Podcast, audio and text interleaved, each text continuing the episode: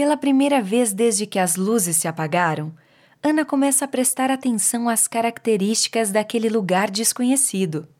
Ela olha para o mural de entrada, vê os objetos expostos na mesinha e observa a foto de um senhor bastante simpático na parede. Eu lembro dessa entrada, moço, comenta.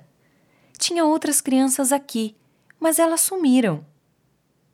Elas devem ter ido para casa porque o museu fechou. A propósito, você não precisa me chamar de moço. Você pode me chamar de. Hum. Tony.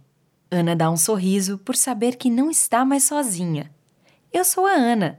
Prazer em conhecê-la, Ana. Tony olha com carinho para a pequena de cabelos castanhos e pergunta: Você quer vir comigo e conhecer o museu? Ana fica tão entusiasmada com a proposta que não pensa duas vezes em responder: Sim. Feliz por fazer uma nova amiga e por ela ter aceitado seu convite, Tony segura a mão de Ana e a leva para conhecer o museu. Ele decide parar na frente da asa da aeronave primeiro, o mesmo objeto que chamou a curiosidade da pequena poucos instantes atrás. Está vendo isso? Pertenceu ao filho do senhor Olívio Otto, dono desse museu, explica.